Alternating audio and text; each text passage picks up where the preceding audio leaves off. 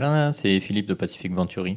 Bienvenue dans ce nouvel épisode de Pacific Hoé, le podcast complémentaire à la newsletter Tehoe qui t'aide à naviguer efficacement dans ce monde changé.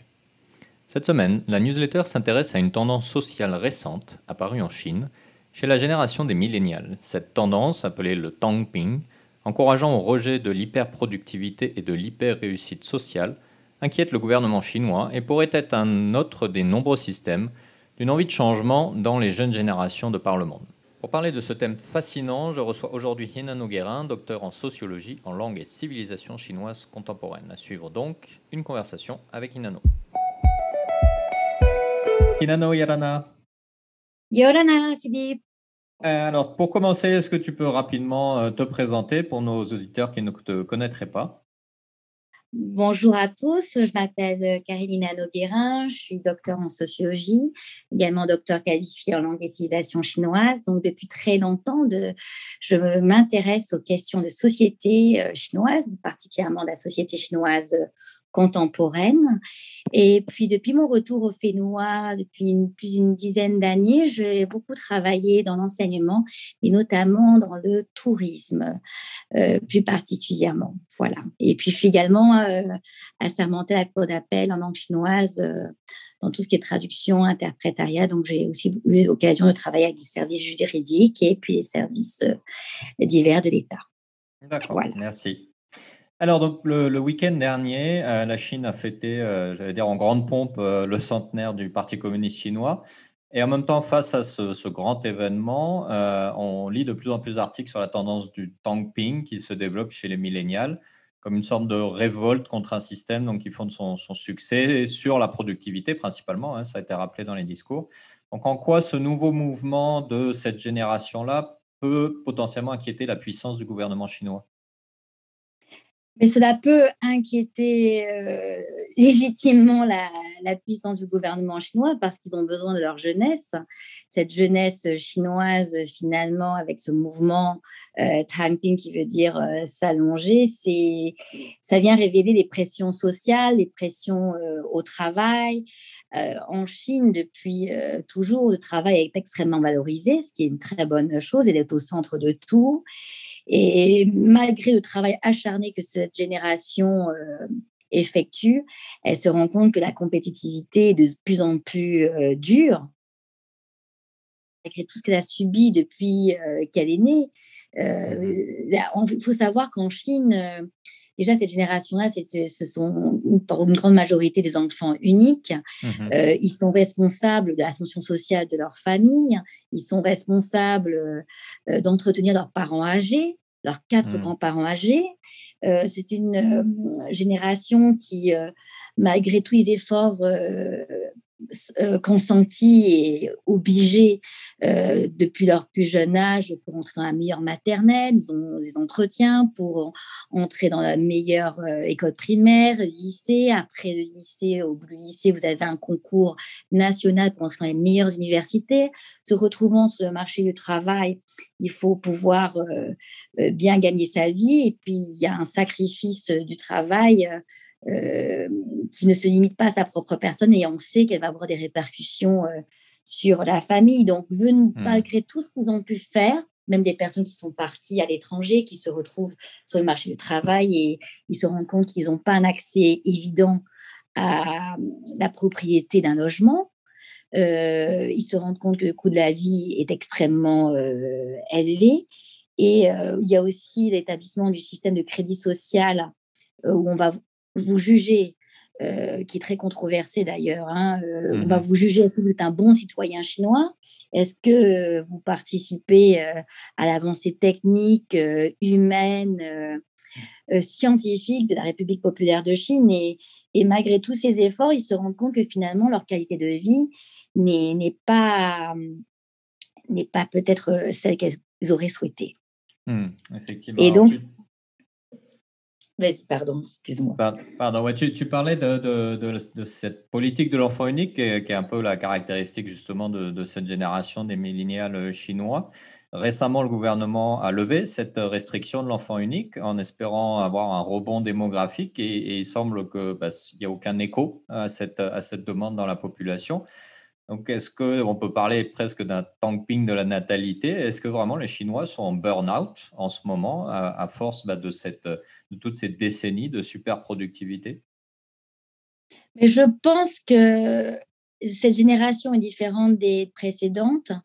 Euh, il faut se rappeler que la politique d'enfant unique a été euh, implantée en Chine euh, dès 1979, donc on pourrait dire avec des mises en œuvre différentes.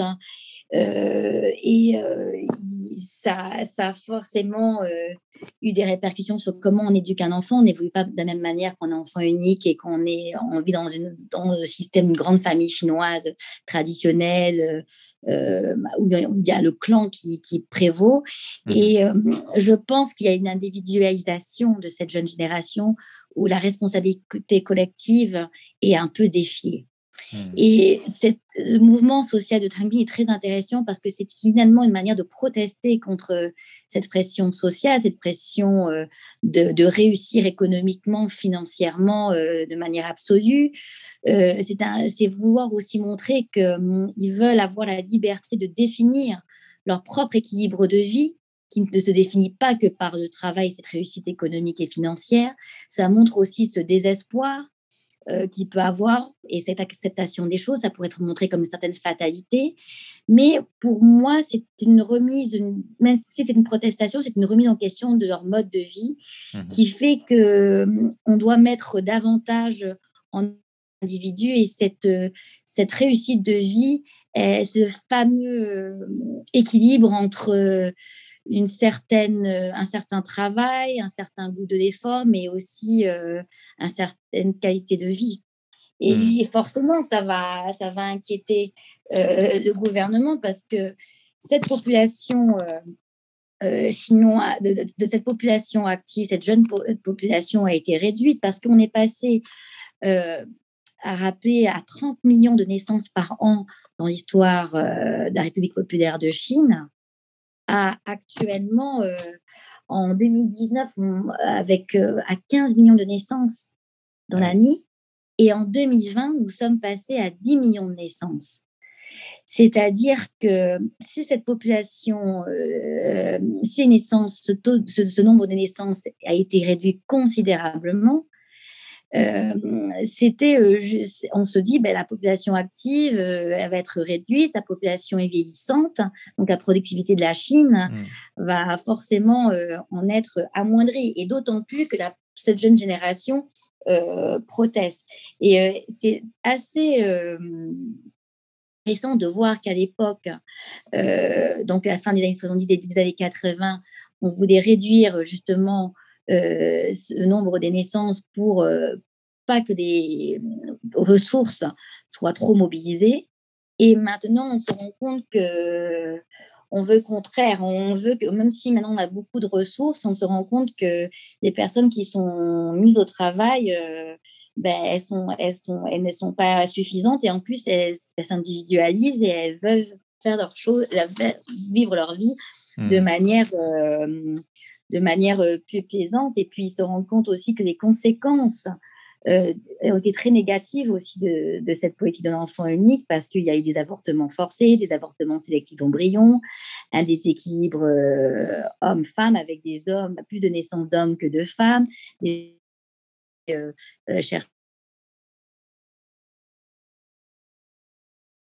euh, une épouse. et on a eu aussi beaucoup de naissances euh, d'enfants non enregistrés parce que lorsque c'était des autorisations pas autorisées, euh, des naissances pas autorisées, ben, ils devaient payer des, amendes. Mmh. Donc finalement, on, se rend compte on, se, même si il faut quand même rappeler que la différence entre les milieux ruraux, milieux rural, milieu urbain est quand même euh, assez important et euh, que la modernisation de travail a eu lieu euh, en Chine. Et donc, cet impact notable sur sa population active, sa population chinoise, a des répercussions sur sa population active, a des répercussions sur sa productivité et même la croissance économique de la Chine qui est sans précédent, qui est de plus de 10% par an depuis, la, depuis l'ouverture d'économie de marché par Deng Xiaoping en 78-79. Si cette productivité, même si ces dernières années, depuis 2020, il y a eu 7-8% de croissance, etc., et qu'il y a quand même une croissance économique de la Chine qui est existante, sous laquelle dépendent nombreuses industries dans le monde entier. Donc, si la productivité de la Chine euh, se casse la figure, il y aura forcément des répercussions mondiales. Oui. Alors, tu, tu disais justement, euh, la Chine est communiste, elle l'a rappelé euh, le week-end dernier en fêtant son centenaire, enfin le centenaire du Parti communiste, mais en même temps, elle a effectivement beaucoup misé sur les principes de l'économie capitaliste dans les années 80-90. Système capitaliste qui est aujourd'hui de plus en plus contesté, pas en Chine, mais partout dans le monde, notamment après la pandémie. Alors du coup, comment la Chine peut-elle euh, s'adapter dans, ce nouveau contexte? Est-ce qu'il faut qu'elle entende les, demandes de ces millénials Est-ce qu'il faut qu'elle revienne aux bases de sa philosophie euh, révolutionnaire, j'allais dire? Ou quelles sont les options pour elle? Alors, je ne serais pas capable de parler au nom du Parti communiste chinois. je pense qu'ils ont déjà beaucoup, ils ont déjà leur planning économique. Euh, vous savez, tous les 10 ans, ils savent euh, qui. Non, en plus, Xi Jinping l'a élu président à vie. Ils, ont des, ils ont déjà tout planifié. Euh, juste pour revenir sur ce que tu disais, cette économie de marché est, est, ouverte depuis Deng Xiaoping, fin des années 70, suite aux réformes de l'économie planifiée. Finalement, la Chine, c'est un libéralisme économique qui est existant depuis de nombreuses décennies mais mmh qui est combiné à un contrôle politique très autoritaire. L'État est très autoritaire. Par exemple, en Chine, on ne peut pas réussir économiquement si on n'a pas des bons liens avec le gouvernement central. Mmh Donc, c'est un, un, État qui est extrêmement euh, fort, mais pour eux, ça n'a aucune, euh, ça n'a aucune contradiction euh, de mettre en avant l'idéologie du du Parti communiste chinois, euh, ce système euh, qui est quand même bien rodé, puisqu'il marche quand même euh, depuis 100 ans, et que la République populaire de Chine existe quand même depuis le 1er octobre 1949, et mmh qui, malgré toutes les critiques, et il y en a eu, et elles sont tout à fait légitimes, notamment de la communauté internationale,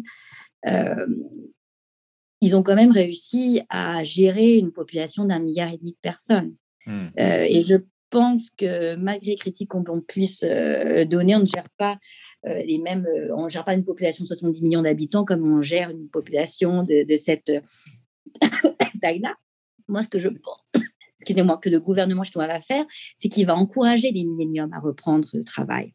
Mmh. Ils vont déjà encore fait au niveau des aménagements horaires, au niveau peut-être des déplacements. Peut-être ils, vont aussi développer, comme ça s'est fait avec la pandémie, de travail depuis son domicile. Ils vont donner des aides aussi aux jeunes couples pour accéder à la propriété d'un logement. Et ça, ils ont tout à fait intérêt à le faire parce que même aujourd'hui, vous demandez à des Chinois d'avoir plusieurs enfants, beaucoup, surtout au milieu urbain, différents milieux ruraux, vont vous dire que ils préfèrent avoir un enfant et bien l'élever, donner toutes les chances de réussir qu'en avoir plusieurs et de ne pas être à, même de le faire, ce qui serait pour eux quelque chose de, pas, de, pas, de pas acceptable. Et euh, en fait, c'est depuis 2016 hein, que le planning familial autorise deux enfants par couple. Et récemment, il y a, y trois enfants par couple. Et ils ne veulent pas non plus trop le mettre en avant parce qu'en milieu rural, ça pourrait être... ça, pourrait avoir des conséquences, mais dans une, cette population savent très bien que savent très bien que ça, ça, a des, ça des grandes répercussions. Il y a tout un. Et, ces populations de millénium sont eux-mêmes des enfants uniques. Donc, pour eux, c'est légitime d'adopter un, un, modèle familial euh, dans lequel ils ont, ils, ont, ils ont vécu. Donc, je mmh. pense que le gouvernement chinois va tout faire pour augmenter, pour, pour décélérer ce vieillissement de population et pour euh, augmenter et encourager sa population euh, active. Et ça va se faire certainement avec euh, des campagnes pour réveiller un patriotisme exacerbé mmh. qu'ils ont toujours voulu au sein de leur population pour mener au bien la Chine. Et la Chine est quand même la deuxième puissance économique mondiale de par sa taille et en passe de devenir la première puissance économique. Oui, effectivement. Alors peut-être que le gouvernement chinois va prendre l'exemple de l'Islande et passer à la semaine de 4 jours, puisque puis, visiblement ça n'impacte pas la productivité, mais ça augmente le bien-être. Ah, je, je, ne sais pas, mais je pense, je verrai ça mal en Chine parce qu'en Chine, déjà, quand vous côtoyez des, des personnes, tous sont plusieurs, c'est rare, hein mmh. c'est rare, à part certaines personnes dans, dans, le service public, même dans le service public, c'est rare de connaître une personne qui n'a qu'un métier. Ouais. Par exemple, un, professeur va avoir, euh, va, va avoir un, petit restaurant à côté, de quelqu'un qui est dans, dans la productivité agricole va faire de l'artisanat, va faire des petits déjeuners de matin. Euh, c'est pour pouvoir s'en sortir. Euh, malgré que certaines personnes peuvent se donner le, le, plaisir de vouloir s'allonger, euh, c'est c'est quand même quelque chose qui, peut, qui doit être vraiment euh, nuancé. Parce que mmh. les, les, les, Chinois sont, sont, quand même très, très travailleurs, très assidus, mais simplement, ils veulent ne plus être vus dans ce stress constant. Et ça, ça c'est une revendication. Alors, justement, prenons de la hauteur par rapport à la Chine, cette revendication d'un peu plus de, bien-être, d'un peu d'un meilleur équilibre de vie, d'une envie de voilà de freiner un peu sans être toujours dans cette course permanente à la productivité. Donc matérialisé en Chine par le, le Tangping. Mais est-ce que tu penses que c'est quelque chose qui peut trouver écho ailleurs euh, qu'en Chine et notamment euh, chez nous au Fénois? Oui, tout à fait. Je, je pense que c'est une tendance mondiale. Mmh et notamment depuis euh, la pandémie, de, qui, a commencé euh, en Chine, euh, le Covid, on a commencé à en parler en décembre 2019. En Europe, plus particulièrement 2020. Euh, en Polynésie française, c'était le 11 mars 2020 avec le premier cas de Covid avec Maïna Sage, hein, rappelez-vous.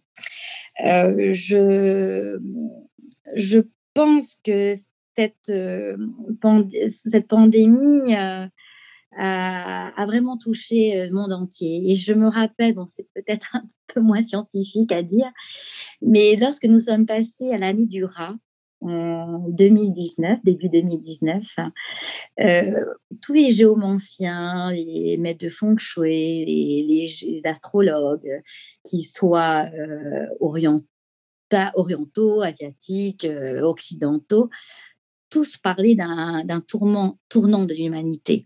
Mmh. Et ils ont eu raison parce que euh, on voit que les choses ne seront plus euh, vécues comme avant et que c'est une remise en question de l'humanité qui, devait euh, s'effectuer. Et je pense avec le confinement qui a eu lieu, Bon, même si je, n'ai pas été confinée car nous étions occupés à l'époque, j'étais au ministère du Tourisme à rapatrier 3000 euh, touristes euh, en, mars, en, mars 2020. Euh, je sais que le confinement vécu en Polynésie française a eu a, eu des conséquences positives et négatives. Certaines personnes ont ressenti beaucoup d'angoisse, mais des personnes ont été tellement heureuses de se retrouver en famille. Des personnes ont voulu se, se, retourner vers la terre. Il y a eu un engouement des produits locaux avec des organisations de, de vente de particulier à particulier sur euh, des réseaux sociaux.